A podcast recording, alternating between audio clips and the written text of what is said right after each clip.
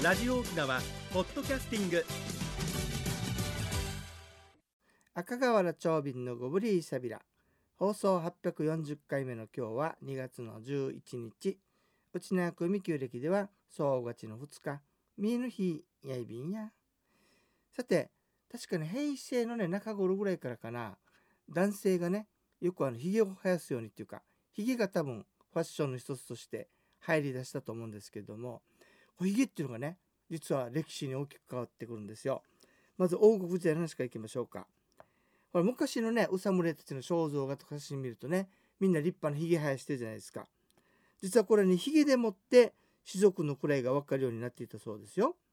まあ、士族の子がだいたい15歳になると元服しましてね、片頭、あの神の曲げを言いますね。二十歳ぐらいになると役所に出資するようになるそうです。で24、5歳ぐらいになりますとね里主とか筑 dun と呼ばれるようになって、えー、赤色のねあの鉢巻これをかぶりましてねこの時に初めて、えーと、口ひげが許されるんですね。そして30歳から35歳後になると出世してペーチンとなるんですがこの頃ね黄色黄色の鉢巻、えー、交換というんですがこれをかぶりますね。で顎ひげが許されるようになるそうです。だから昔はあの役職もついてない若いの家ついたら「ややぬわさるんげ」と怒られたんでしょうね。それで思ったのがねヒゲと歴史って面白いんですよ。実はねえっ、ー、と第二次世界大戦の話になりますけどもヒットラーっているじゃないですか。ヒットラーのヒゲ皆さん想像できます？面白いよね。あの口の上にさちょこんとこう 四角いヒゲ生やしてるのよね。あなぜかというと実は理由がありましてね第一次大戦の時にヒトラーもやっぱり兵隊として出たんですよ。であの頃からねガスという毒ガスという兵器が出てきて急いでガスマスクをつけようとしたんだけれどもヒゲが邪魔だったんだって。それでヒトラーはそれからねヒゲを剃って生やさないようにしたみたいですけどないとなんとなくあの人童顔なんですよね。なのでちょびひげみたいにつけたんでしょうね。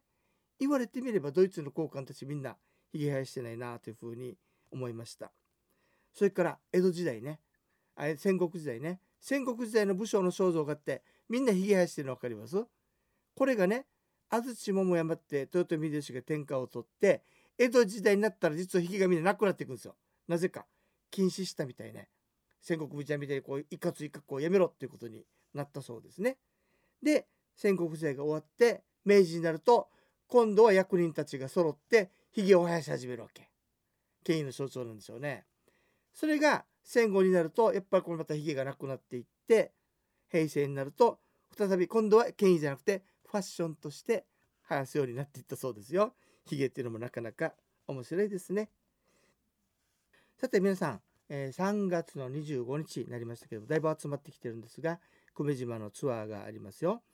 えっとねいつもあの久米島だとねグスクの物語を中心にしていろんなとこ回ったんですが今回は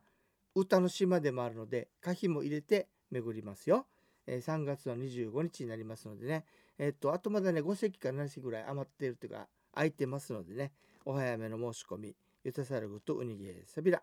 050-5533-2525 050-5533-2525沖縄ツーリストまでどうぞ。マッチョビンドッサイそれでは次のコーナーです。沖縄のなんだ。今日はねよもやま話をお届けしようと思ってるんですけども。沖縄にねまあ年中行事のようにやってくる台風ですけども。今ほら大という字にね台形の台に風ってやってるじゃないですか。実はこの台風という字を最初にやってたのがなんと名古屋方だというふうに言われてるんですね。で名古屋方あのよくねやっぱりあの人中国にも渡ったりするもんだから中国に行く間のあの航海がね危ないわけですよやっぱり。風が強くなったりあの暗証があったりしてね。で中国で学んだ気象の知識それから実際のね船に乗っての体験をまとめて1708年「指南講義」という本を出しました。実はこの中で東シナ海で起こる風にはねタイと風の2種があると述べていて今でいう前線それから台風これをねはっきり区別してたそうです。でその後に滝沢馬琴っていう人があのあれよ。えっと為朝が琉球に渡ったという話を書いた人よ。鎮西見張り月の中でこの知識を借りて主人公が海上で暴風に遭遇する場面を描いてるんですがこの時にね初めて台風という字を設けてるんですね。この台風はね風という字の右側に大形の台を書いてます。それからこの強い風ねあれのことを台風というふうに、えー、知られているようになったそうです。ちなみに今の字を使ったのがね1906年明治39年に気象台の岡田武松という方が英語の台風という音と似てるということでねこの字を使ったのが始まりなんだそうですよ。だから初めてあの夏場に来るあの強い風ね台風と当てたのは名護植え方なんだそうですよ。さすがインテリでございますね。久々の学問ドエイビークトグブリーサビラのコーナーです、えー、沖縄のね民族の話をお届けしてますけども歌木とか右岸樹神様のいらっしゃるところに、まあ、史跡巡りとかで入る時にはね今日は勉強できましたので失礼しますと挨拶してから入りましょうね。さてにびっちぐすじうぱぎまんさんはちあっちたんかゆえって言ったからさねこれこれ沖縄で生まれてからのあの儀式のねあの流れを歌ってるんですけどもその中でね初めて赤ちゃんを外に出すというか店に行くことをねハッチハッチと言います。まあ、嫁に行った人がね初めて実家に赤ちゃんを店に行くってことになるんですけどもこの時にねあのお父さんとお母さんがね「はいこれ回すでどう?」と言ってあの赤ちゃんにお金をあげるんですよ。出産祝いのことをだから回すでと沖縄では言ってるんですね。なんで回すって塩ですよね。言っちゃえば塩代でしょ？なんで回すでって言うんでしょうか？もともとはお金ではなくて実際に塩をあげてたそうです。なぜ塩をあげるんでしょうか？塩はね子供から子供を悪霊から守る力があると。それから2つ目にはねお塩って実は味付けにとっても大切なものでしょ？なので食服クエブがあるようにということで、えー、代表ということでね塩をあげたそうです。現在では、まあ、塩と一緒にお金あるいはお金だけをあげる風習に変わってきてますけどもね、えー、それをマースデーというそうですよ。マースデーといえばさ気になることがあったわけ去年からね。あのー、沖縄の年中行事があるでしょ？例えば左ン座の三五茶とかでしょ？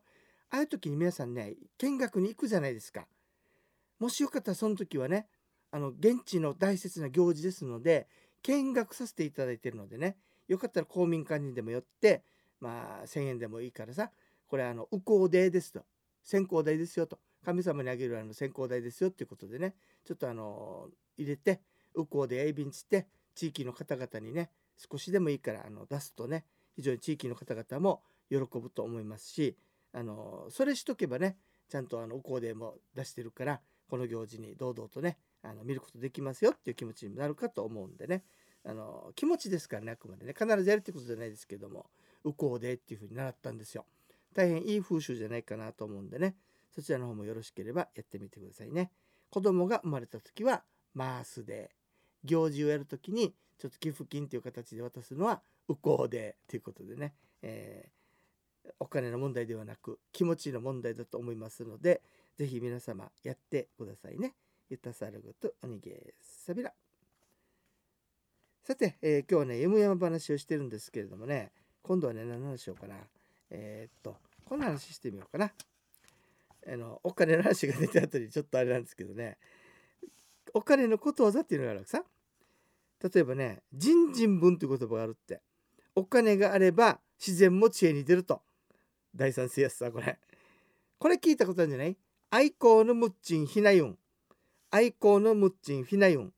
わずかなお金だからといって油断してると一気になくなるよっていうアリが運んでいっても最後なくなるという意味で。愛好のムッチンフィナユン。それからえっ、ー、ともうきもうきらや穴があがなれ。儲けるより倹約しなさい。これ合ってるよね。それからねえー、クイーンディウムティウムティドからするクイーンで産むティドからするお金あげたつもりで貸せば友達を失うことはないですよと。確かにね大きなあのお金のことでね友達と揉めたりね親戚と揉めたりするってあんまり気持ちよくないですからね。大きなお金でなければなクイーンで産むティからする気持ちで、お金を貸してみてはいかがでしょうか。10万は話は別ですよ。借りた方もそういう気持ちでねちゃんと返してくださいね。えー、ゆむ山のユンタクするうちね時間のちょい便。え、ー、と実はですねちょい便あのまああの60になりましたのであの沖縄ツーリストもね無事退職しまして現在あの仕事探しておりますので 何かいい仕事がありましたら紹介してくださいねっていうのとねあのまあイーグリサイビー氏がちょっと不幸に遭いましてですねあの30年間ずっとたあの貯めてたね原稿とかね写真とかあるじゃないですか。これパソコンに入れてねそのまま置い置いたというか移動してる途中でさっと抜かれてしまって全部パーになってしまいました。アギジャビオーなおかみがなし一切いかなぬやらわんかししみせんなと思ってるんですけどもね。まあ気を取り直してまたね、えー、これから